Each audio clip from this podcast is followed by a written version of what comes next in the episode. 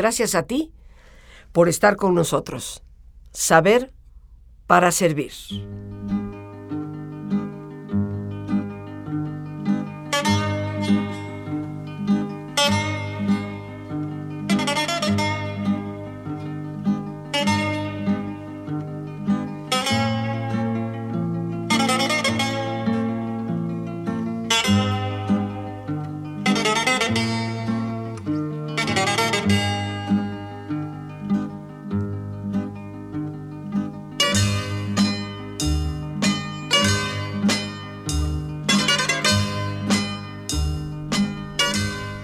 Nuevamente jueves cultural, queridos amigos, y me he tomado la libertad de autoinvitarme.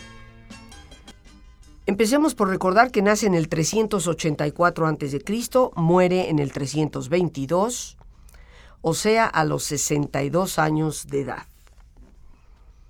Fue discípulo de Platón, su padre fue eh, médico del gran Filipo de Macedonia, Filipo de Macedonia, padre de Alejandro Magno, y por ello es que Aristóteles se convierte en el gran maestro de Alejandro Magno.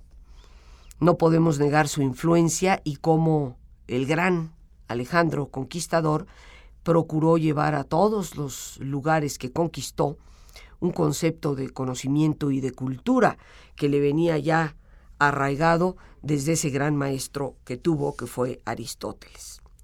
Pero durante 20 años fue discípulo de Platón y eso no hemos de olvidarlo, porque la influencia está ahí a pesar de que con el tiempo discrepó. Y podríamos decir que hay dos grandes líneas de filosofía, no solamente en los griegos y en ese periodo de oro de Atenas, sino a lo largo de toda la historia, los platónicos y los aristotélicos, pero de eso ya hablaremos un poco más adelante. Después de haber estudiado con Platón durante más de 20 años en la Academia, que fue la escuela fundada por Platón en Atenas, Aristóteles fundó el Liceo, así se llamó su escuela, el Liceo, también en Atenas, en el año 335. Como decíamos hace unos instantes, y ya lo habíamos conversado, Aristóteles rechazó la idea de los dos mundos que Platón había planteado. Platón decía que había un mundo, el que vemos a través de los sentidos, el que percibimos a través de esos sentidos, y el mundo de las ideas. Un mundo que tal vez es más real, de acuerdo a Platón. Pero Aristóteles no cree mucho en eso del otro mundo, se mantiene ajeno a ese otro mundo y se atreve inclusive a afirmar que todo lo que está más allá de los sentidos es como si no existiera. Si nuestros sentidos no son capaces de percibir ese algo, ese algo no existe. Podemos ya ver desde aquí la gran influencia que Aristóteles ha tenido a lo largo de los siglos muchas personas siguen insistiendo que si no lo ves y no lo tocas no existe. Cuánto lamento para Aristóteles que la física más actual, la física cuántica, pues eh, tienda a ir en contra de ese postulado que él estableció, diciéndonos que todo lo que está más allá de los sentidos no existe. La ciencia más moderna de finales del siglo XX, la física, que se dedica a estudiar precisamente la materia, nos afirma que la realidad es de posibilidades y que es probablemente la conciencia, o sea, el mundo de las ideas, la que eventualmente va a determinarla. Pero en fin, no nos detengamos en estas especulaciones donde se nota que soy platónica más que aristotélica y bueno, mejor no nos metemos en el pleito eterno que tuvieron los dos y sobre todo que ha tenido la ciencia y el conocimiento a lo largo de los siglos. Pero lo que sí tenemos que afirmar, y lo hemos conversado, es que Aristóteles es eminentemente objetivo. Hay que conocerlo todo a través de los sentidos.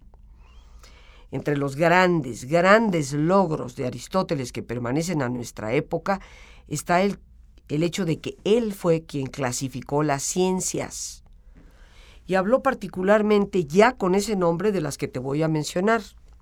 Lógica, física, política, economía, psicología, metafísica, meteorología, retórica o ética.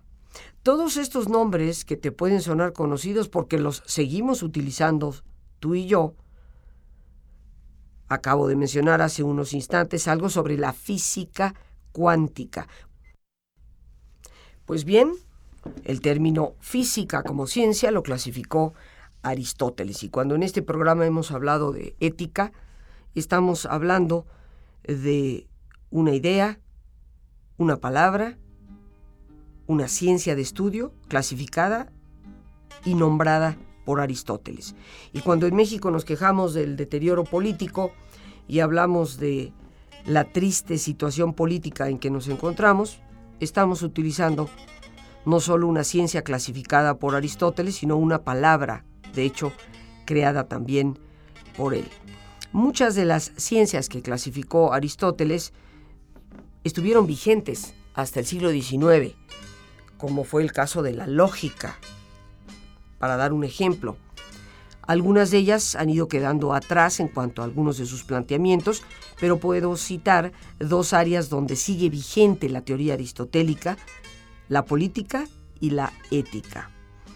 Aristóteles, más allá de clasificar a las ciencias y darles nombre, también creó términos que han llegado hasta nuestra época. Te sorprendería recordar todos los términos que tú y yo utilizamos diariamente y que fueron creados directamente por él.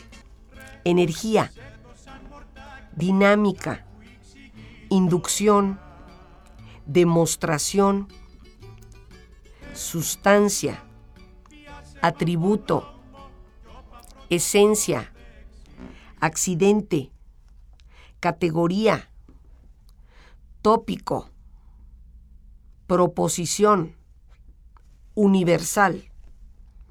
Estos son tan solo algunos de los términos que fueron creados por Aristóteles. Imagina la enorme cantidad de palabras que él metió en el diccionario. Y en el siglo XVI ya se decía que una de las características del genio es ir más allá de lo escrito, más allá de lo que las autoridades dicen, y una característica de tu creatividad y la mía es poder darle nombre nuevo a las cosas. Crear palabras es ya en sí un signo de genialidad. Por eso no podemos negar la gran genialidad de este hombre. Pero más allá de clasificar a las ciencias, de haber creado tantos términos que obviamente definió no solamente creó como palabras, él también sistematizó la lógica a través de procesos, lo que él llamó el proceso de invalidación o el proceso de validación. Y en cierto sentido, esto sigue siendo operante en términos del método científico. Él eh, dijo que la lógica se reconoce por ese proceso. La validación nos muestra que algo se deriva de una causa y por eso queda validado. Causa, efecto. Pero cuando hay una invalidación, quiere decir que lo que observamos como fenómeno es una consecuencia en apariencia, pero al no tener una causa que pueda detectarse, pues no está validado.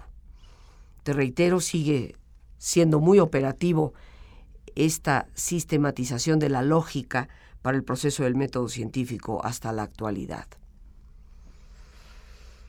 Aristóteles establece diversos métodos de investigación y también de conocimiento. Una de las grandes preguntas que Aristóteles se hacía, ¿cómo poder explicar la naturaleza de las cosas? Y en la esencia de esta pregunta, ¿qué es el ser? Pregunta sin lugar a dudas mis queridos amigos, que nos seguimos planteando tú y yo.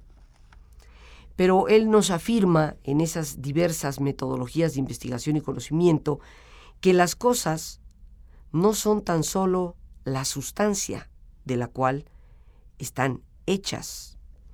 Y te recordarás el ejemplo que poníamos de una casa.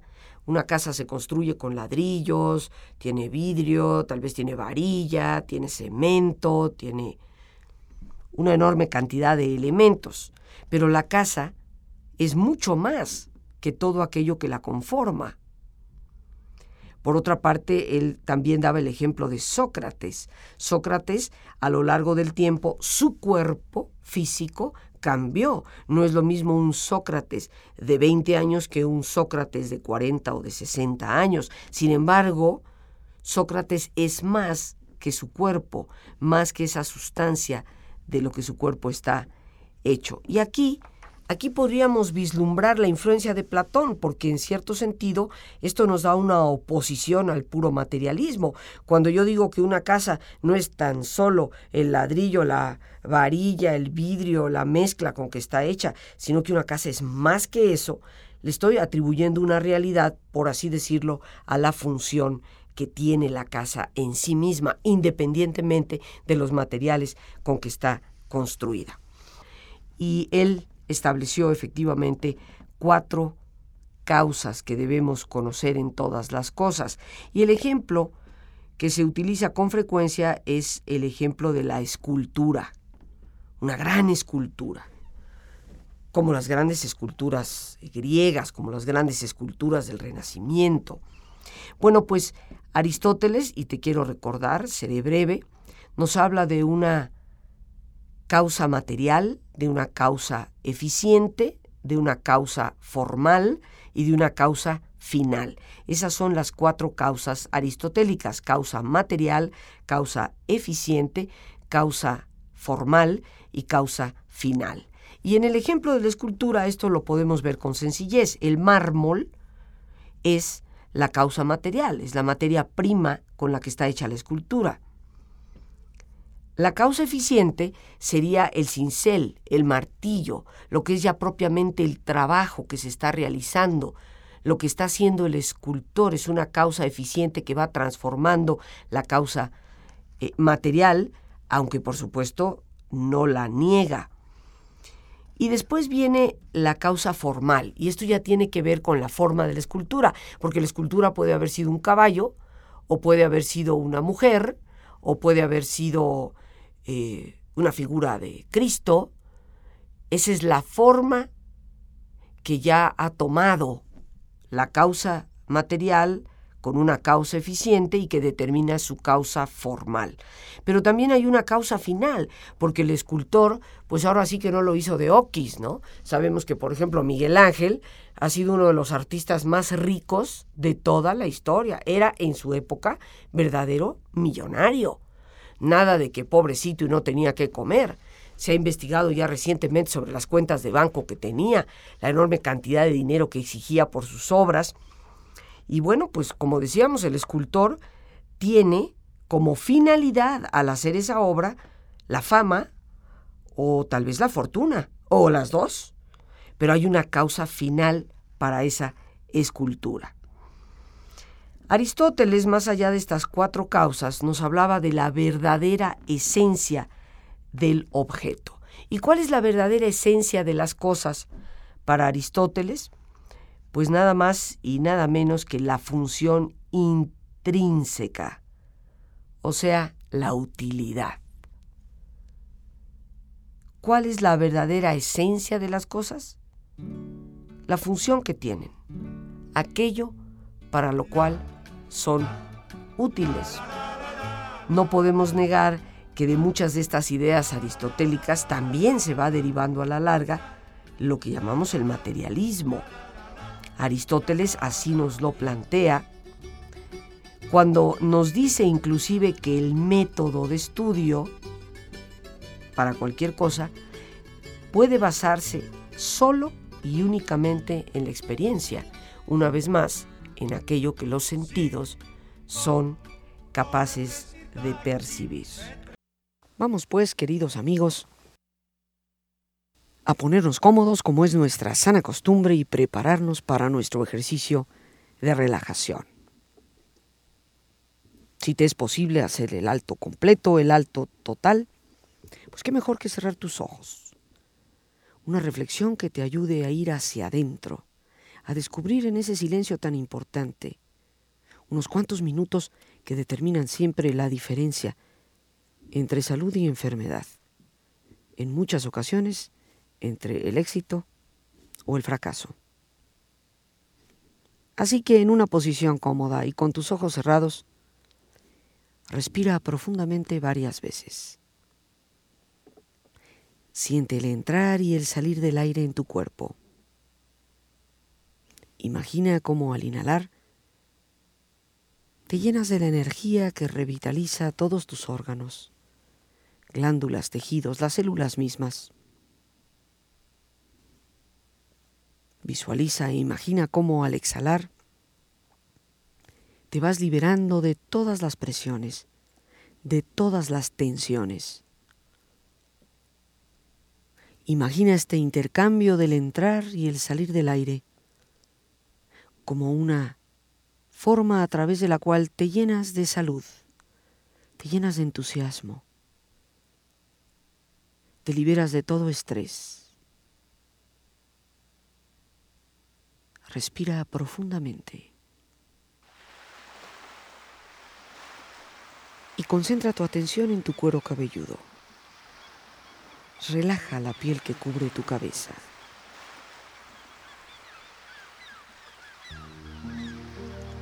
Relaja tu frente.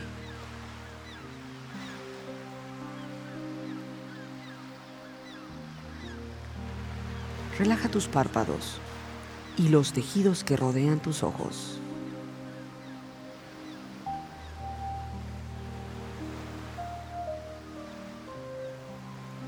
Relaja tus mejillas, la piel que cubre tu cara.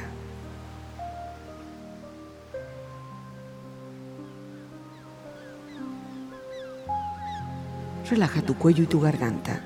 Siente su flexibilidad.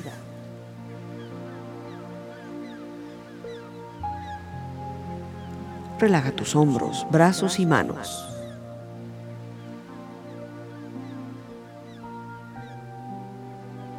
Relaja tu espalda.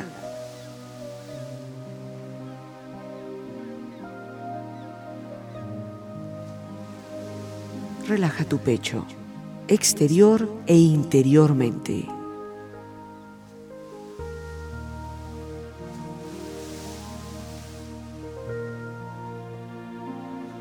Relaja tu abdomen, exterior e interiormente.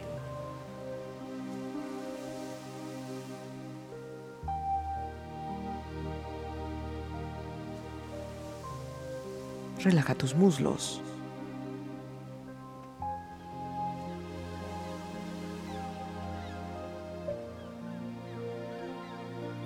Relaja tus rodillas.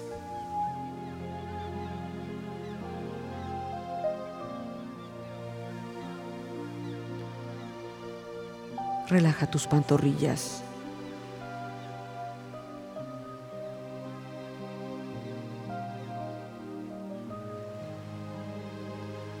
relaja tus pies.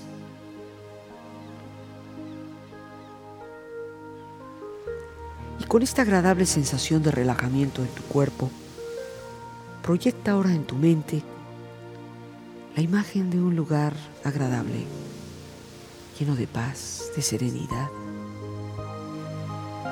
lleno de belleza. Imagina los colores, los sonidos, los aromas, la temperatura.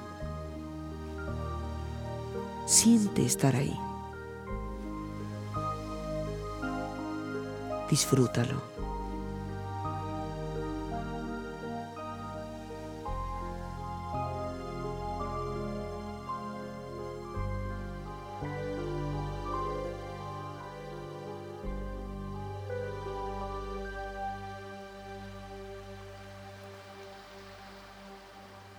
De silencio, tiempo de reflexión.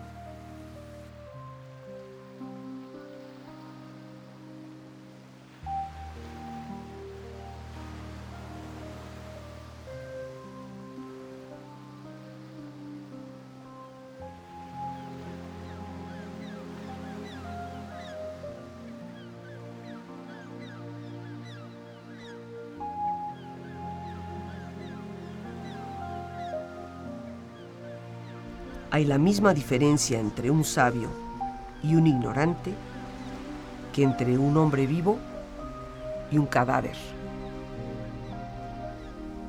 El único estado estable es aquel en que todos los ciudadanos son iguales ante la ley. La excelencia moral es resultado del hábito. Nos volvemos justos realizando actos de justicia, templados realizando actos de templanza, valientes realizando actos de valentía. La sabiduría es un adorno en la prosperidad y un refugio en la adversidad. En las adversidades sale a la luz la virtud. Los grandes conocimientos engendran las grandes dudas. Demasiado poco valor es cobardía y demasiado valor es temeridad. La multitud obedece más a la necesidad que a la razón y a los castigos más que al honor. La virtud, como el arte, se consagra constantemente a lo que es difícil de hacer y cuanto más dura es la tarea, más brillante es el éxito. Las virtudes más grandes son aquellas que más utilidad reportan a otras personas. Seamos con nuestras vidas como arqueros que tienen un blanco.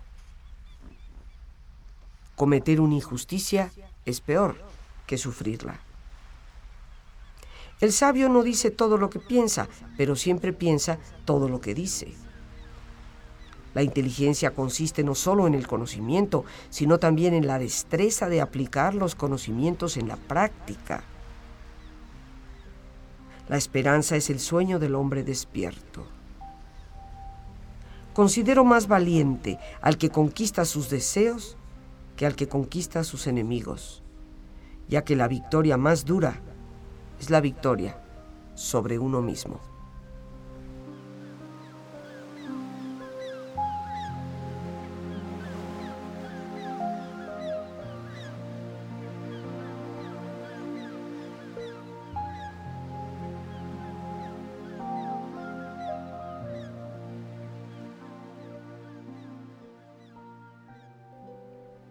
Respira profundamente. Relájate bien. Y con esta experiencia de descanso, de reflexión, empieza lentamente a estirarte. Brazos, manos, piernas y pies. Moviendo tu cuello, bostezando si lo deseas haciendo que tu cuerpo retome su nivel de actividad habitual. Y si has tenido tus ojos cerrados, es el momento de abrirlos. Ojos abiertos, bien despiertos, muy a gusto, bien descansados y en perfecto estado de salud, sintiéndote mejor que antes.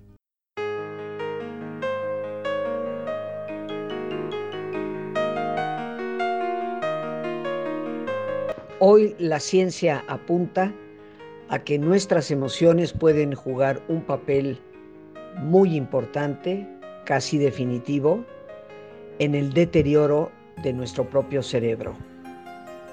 Independientemente de ello, saber manejar nuestra emotividad implica mejorar nuestras relaciones y poder resolver problemas de una manera mucho mejor. Te invito a participar en el taller Sabiduría Emocional los días 25, 27 y 28 del mes de abril, de 7 de la tarde a 9 de la noche. Un taller teórico práctico con herramientas para no solo el manejo de la tristeza, la ira y la ansiedad, sino también el desarrollo y el potencial de la alegría y el amor. El teléfono para informes 55 37 32 91 04.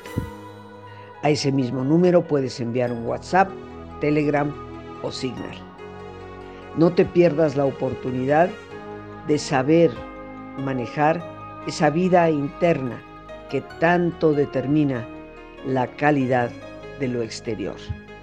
55 37 32 91 04.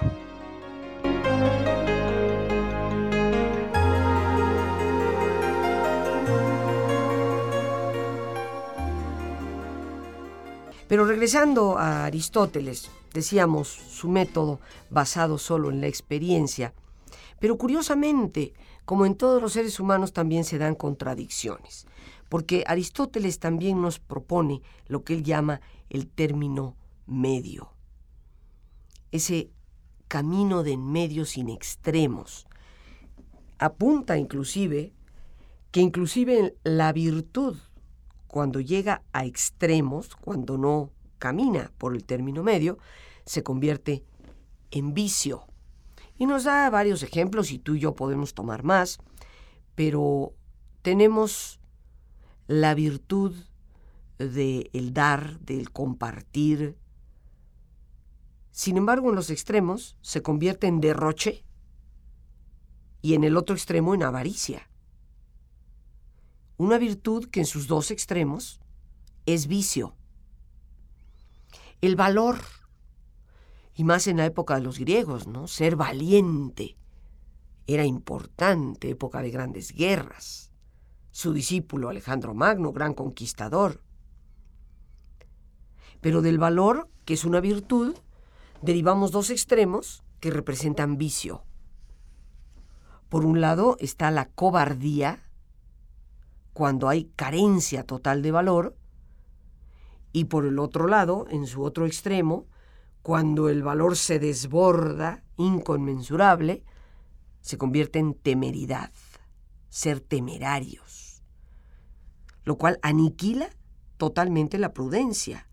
Por lo tanto, tanto la cobardía como la temeridad se convierten, de acuerdo a Aristóteles, en un vicio. Son los extremos de una virtud. Hay que caminar por el término medio. ¿Y por qué?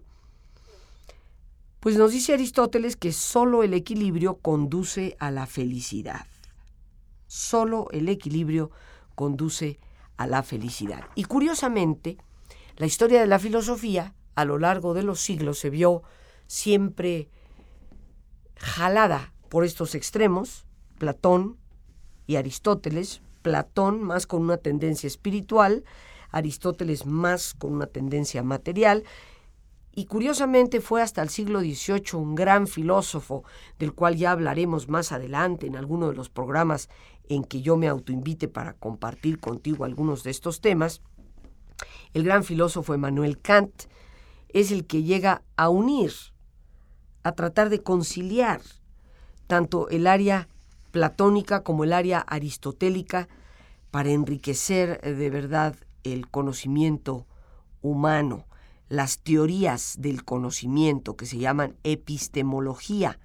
Estas palabras raras que a veces oímos, ¿qué significan? Epistemología, que quiere decir teoría del conocimiento. Y es Kant, en el siglo XVIII, quien en sus teorías del conocimiento, en su epistemología, reúne finalmente pues todos los lados positivos de Platón y también de Aristóteles. Una de las obras que más influyó de Aristóteles a través de todos los tiempos es la Ética a Nicómaco. Este libro, esta obra de ética, ha influido sobre toda la historia desde que fue escrita. Y junto con la política, con su obra de teoría política, posiblemente han sido las que más han dado al mundo una línea casi continua en cuanto a sus planteamientos. Aristóteles en cuanto a política decía lo siguiente, la misión del Estado es crear condiciones para que la gente lleve una vida plena y una vida feliz para que la gente, el pueblo, pueda satisfacer todas sus necesidades.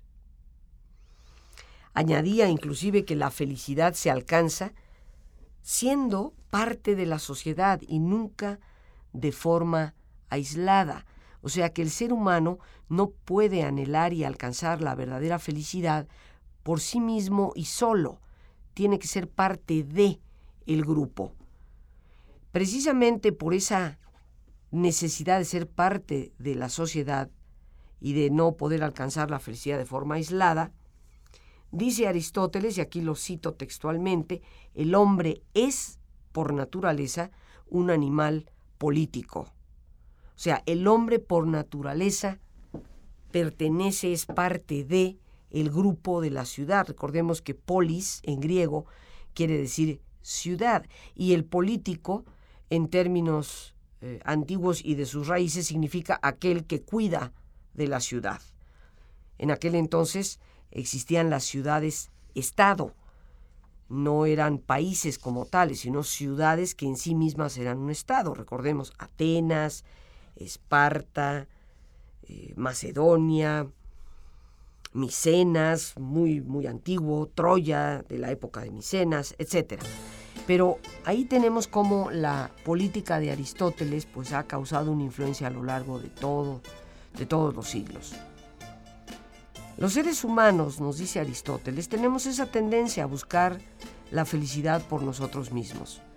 Y si seguimos sus definiciones, pues nos daremos cuenta cuánta falta nos hace un Aristóteles en México en estas épocas, que nos recuerde que el Estado está para procurarle al pueblo bienestar, equilibrio, satisfacción de necesidades, y cuánta falta nos hace precisamente el ser parte y no vivir en este individualismo tan, tan terrible en el que hoy estamos viviendo.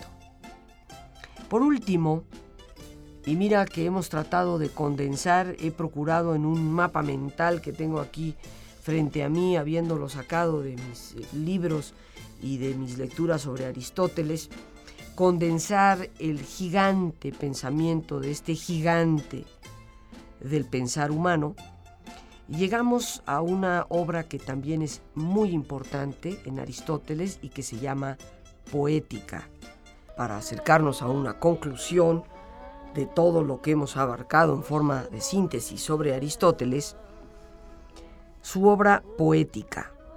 Y esta obra es el estudio de la literatura y de la tragedia.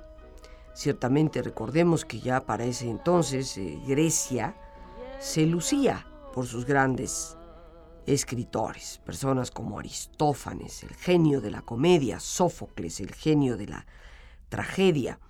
Ya existía sin lugar a dudas pues toda esa corriente del escribir, de la lectura.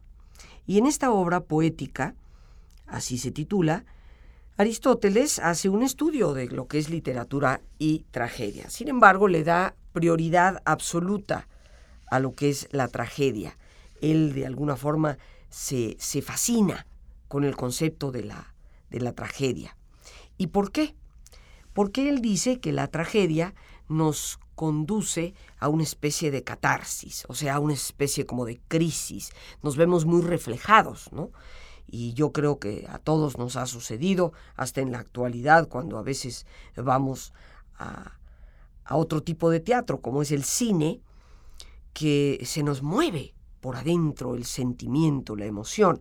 Y él apuntaba a que la tragedia eh, conduce a esa catarsis. ¿Y qué es la catarsis? ¿Qué es esa crisis? Aristóteles la consideraba como un proceso purgativo, o sea, un proceso de limpieza mediante la piedad y el terror. O sea, la escena trágica nos movía internamente hacia la piedad, la compasión y por otro lado hacia el terror, o sea, el miedo en su nivel extremo. Y esta piedad por una parte y este terror ante lo que representaba la tragedia, el terror de que un eh, Edipo terminara finalmente casándose efectivamente con su madre después de haber matado a su papá. Pues nos da terror pensarlo y a la vez una gran piedad, conmiseración. Y esto genera en nosotros mismos, decía Aristóteles, un proceso purgativo, un proceso de, limpieza, de cuestionamiento, diría yo, sobre nuestros propios sentimientos. Y por eso fue que él a la tragedia le dio tanta importancia, por lo que él consideraba generaba en nosotros.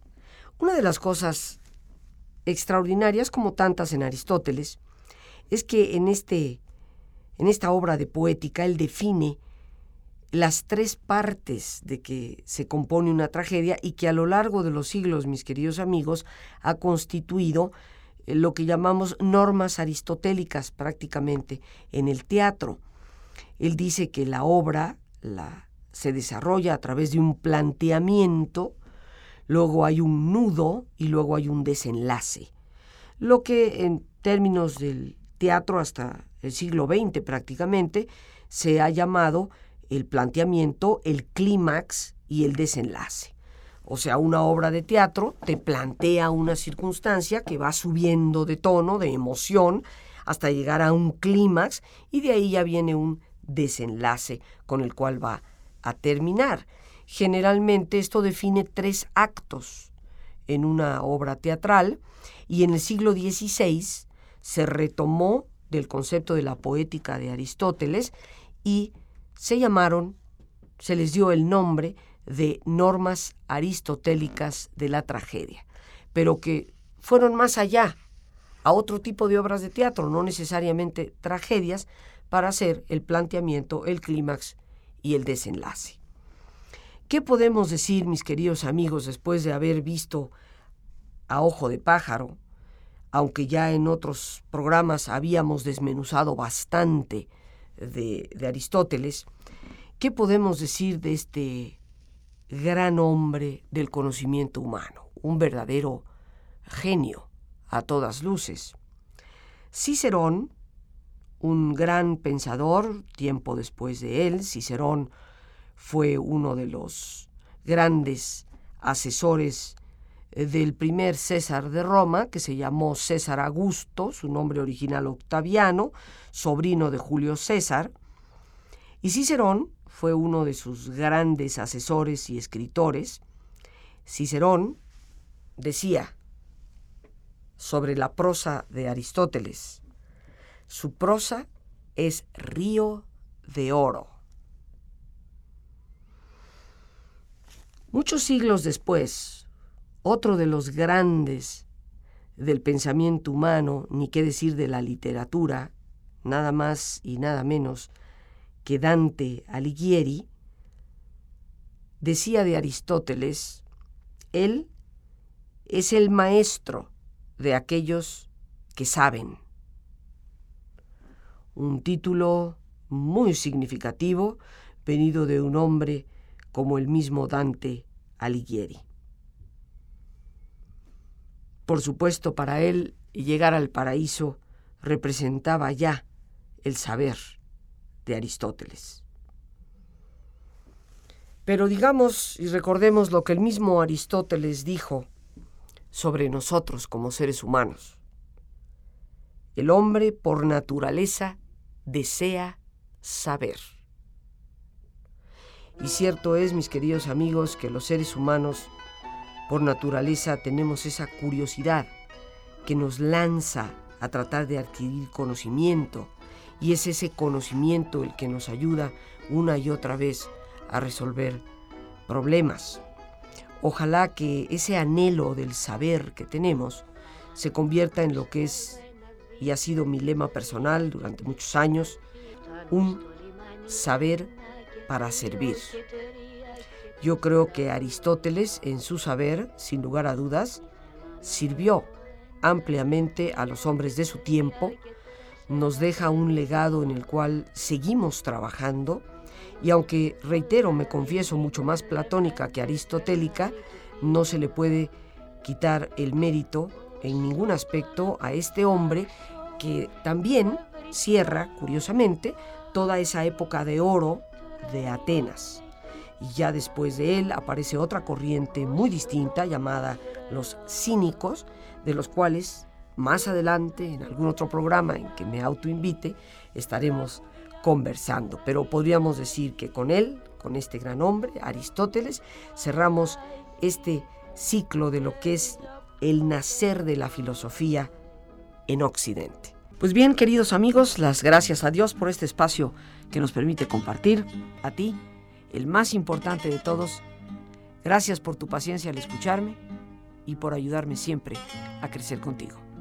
Que Dios te bendiga.